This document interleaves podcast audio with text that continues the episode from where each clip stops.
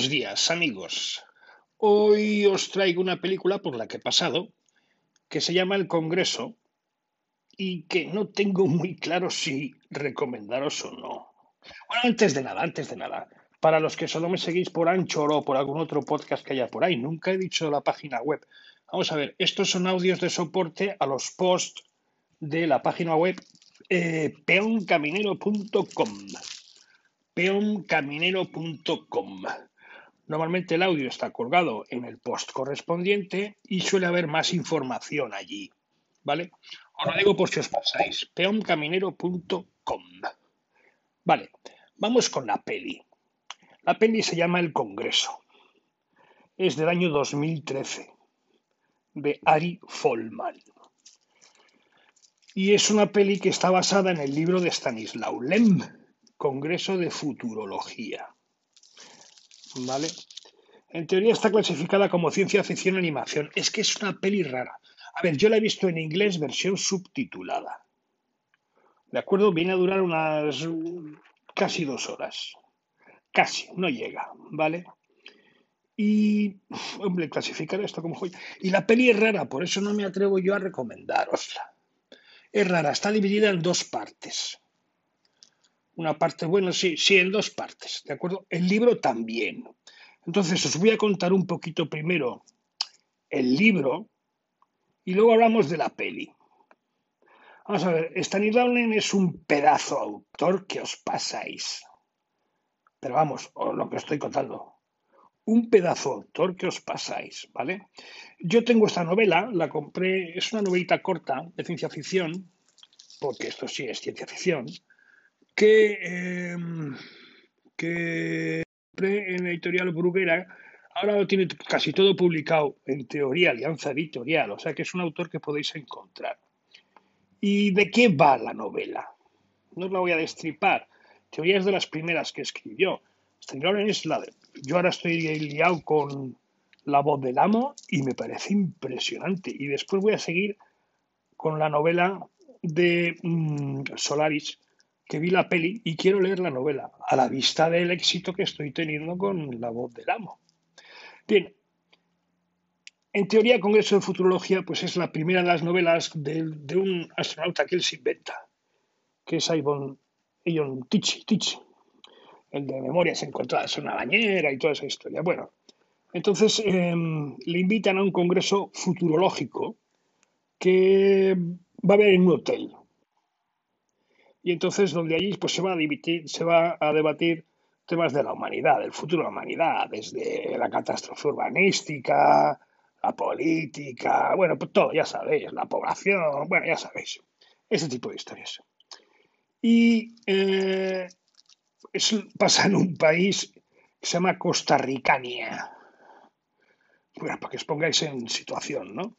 Y entonces allí pues les dan, eh, les dan drogas, drogas que él describe y tal. Y entonces esas sustancias pues son, son eh, alucinógenos, ¿vale? Entonces básicamente mm, lo que hacen es inciden en la mente, son alucinógenos y pueden hacer lo que ellos quieran contigo. Puedes hacer el bien, puedes eh, desear lo que sea y tenerlo, o sea, te puedes creer otra persona, ¿vale? Y bueno, pues hay alucinaciones, la gente pues decide de todo. Y entonces la novela va por ahí, ¿no? Pensar un poquito en esto. No es un mundo feliz, sino son drogas distintas. Entonces, claro, cada una tiene una historia. Y nos va pasando de todo. Cuando aplican no sé qué, pues pasa una cosa. Cuando la reparten otra, pues pasa otra cosa. Y así. Y hay una segunda parte en el libro, ¿vale? Que es cuando él despierta y despierta en el futuro. ¿Vale? Tiempo después. Y entonces, claro, todo es muy distinto, pero las drogas ya están establecidas. Y la gente se chuta a diario, o sea, vive una realidad totalmente virtual. Virtual, no vive en la realidad, vive otra cosa, ¿vale? Y la gente pues se vuelve muy hedonista, quiere el bienestar, bueno, un poco de todo, pero básicamente lo que quiere es estar feliz, qué coño, ¿no? Esto es lo que pasa siempre. Y todo lo se puede manipular con una droga o con otra. Hay, hay, drogas para todo. Y a veces pues ya pues podéis pensar cómo acaba esto. Yo la leí hace mucho tiempo. Tendría 17 y prácticamente no me acordaba de nada. De nada. Es una, es una novelita muy chiquitita. La sortearé, supongo, entre los mecenas. Será una de las que caiga. ¿Vale? Entonces, claro, sin haber leído esto no entiendes la peli. Porque la peli os digo que está partida en dos. Entonces hay una parte real y hay una parte que es animada. ¿Vale? Que es animada. La parte real de qué va? Pues la parte real no coincide con el libro y la parte real va de eh, que se digitalizan a los, a los artistas. Se los quitan de medio, firman un contrato, se les digitaliza, de manera que hacen películas digitales.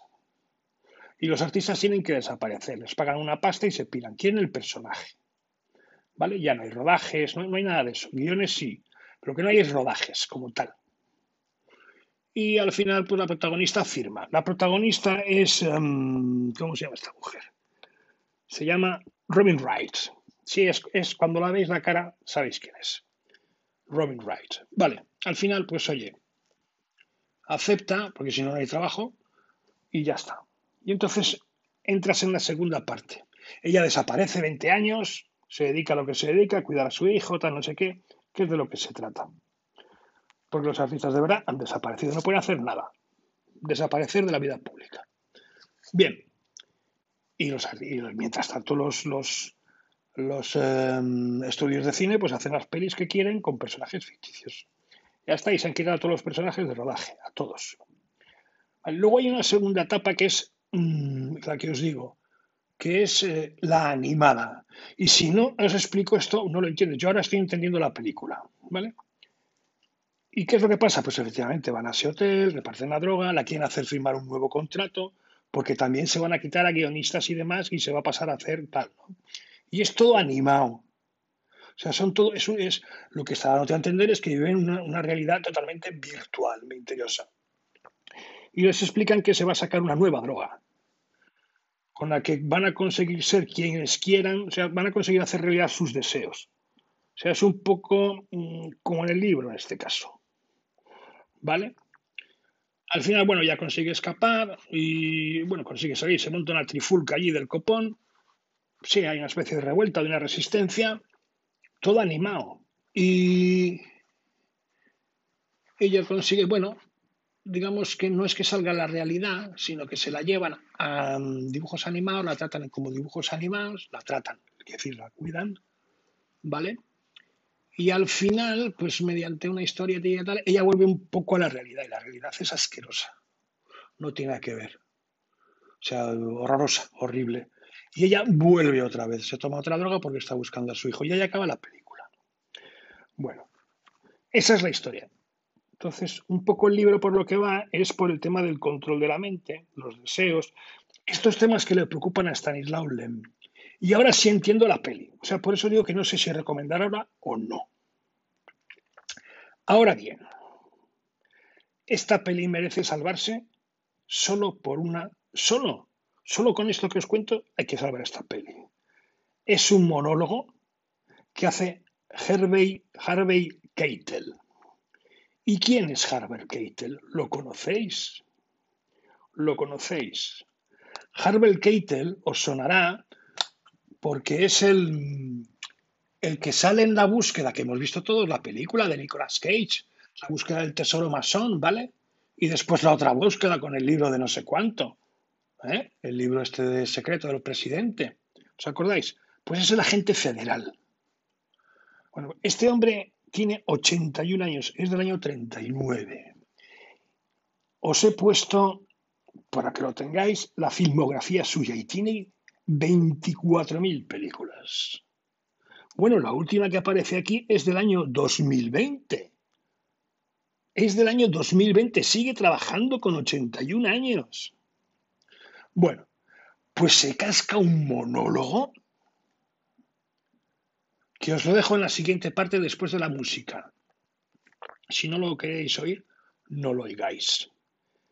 Se casca un monólogo que es impresionante. De verdad, solo por el monólogo esta peli se salva. Así de sencillo. Y ya está, yo os he contado la historia. Se llama El Congreso. Yo la he visto en inglés subtitulada. El inglés no es complicado, pero al final es que acabas leyendo los subtítulos, si no, no te enteras de la peli. Es un pelín larga, yo la parte animada la hubiera hecho más corta y puede que la parte real también. Entonces, que esta peli igual se hubiera quedado tranquilamente una hora y media sin ningún problema, sé, sé. Sí, y que recomiendo leer el libro, también. Yo casi no me acordaba de él. Y los temas que trata ya veis los que son. Problema de la mente y que realmente si te dan el poder a la mente, vas a hacer lo que deseas y se puede controlar. Quiero decir, y es, del, es de los primeros que escribió Stanislaw Lem. Un escritor impresionante, de verdad. ¿eh? Divertido, divertido a más no poder. No las que estoy leyendo ahora, sino todas estas del principio. Todas las del astronauta son muy divertidas. Y las de los constructores también. Y nada más, eh, queda la decisión vuestra. Yo la, yo la vi en filming para más información os pasáis por la página web peoncaminero.com y a partir de ahí es decisión vuestra. Un saludo, un abrazo y hasta luego.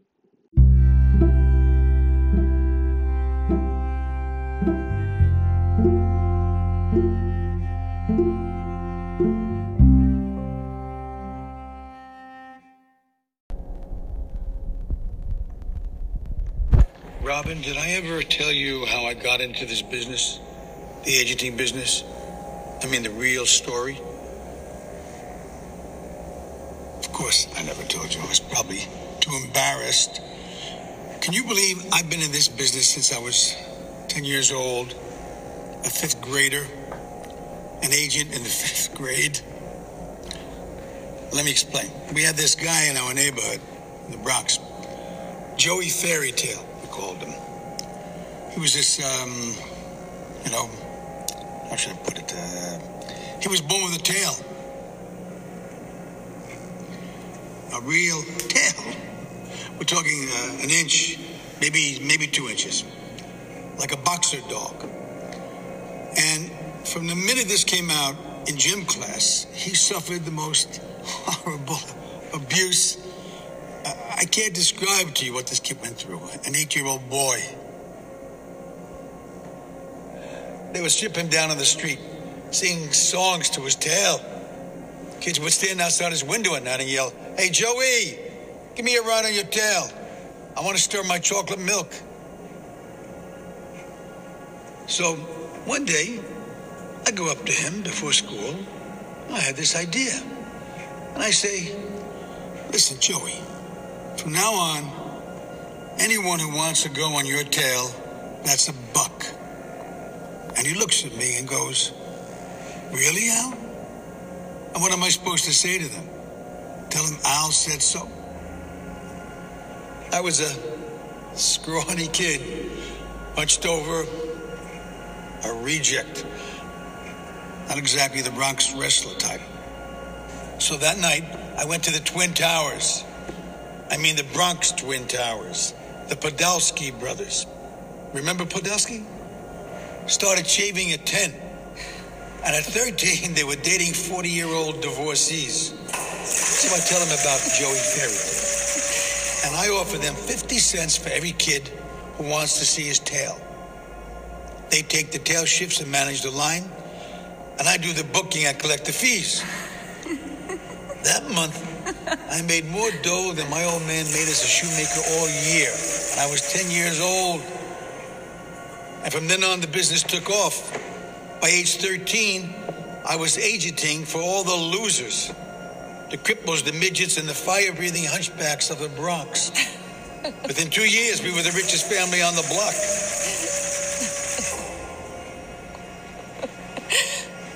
But when I was 15, um, child protection got on my case for abusing handicapped kids. and I did three months' time. And then, after many years, I wound up in this town.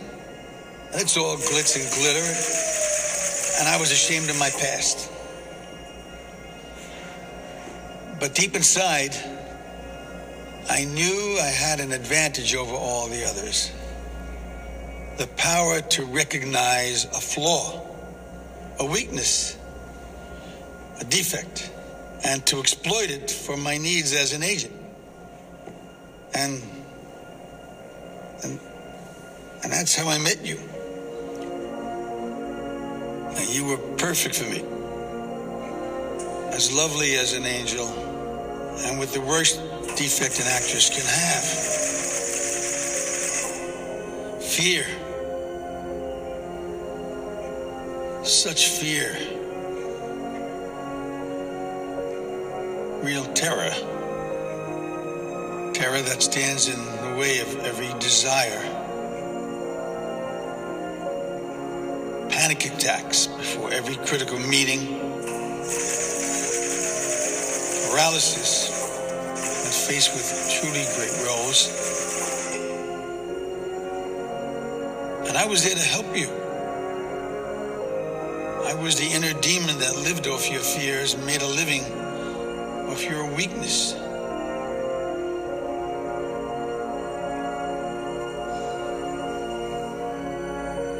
But then the kids came along. and All of a sudden, you stopped being scared. You'd never been so happy. You just didn't want to work anymore. You wanted to be with them. I never felt so abandoned. That's when I realized I'm not your agent. I just love you.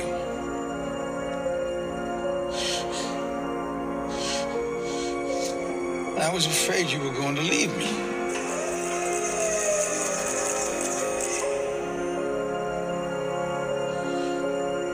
Then all of a sudden, in the space of a few weeks, Aaron's condition started going downhill. My strength was rebuilt from your weakness. And Aaron grew further and further away. And we were left alone.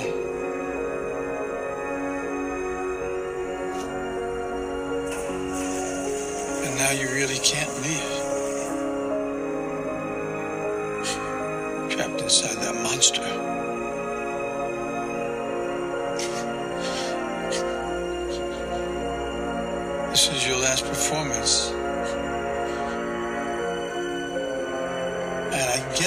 Biggest savior.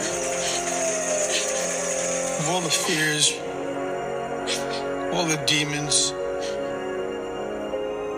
you didn't deserve that. You didn't deserve it.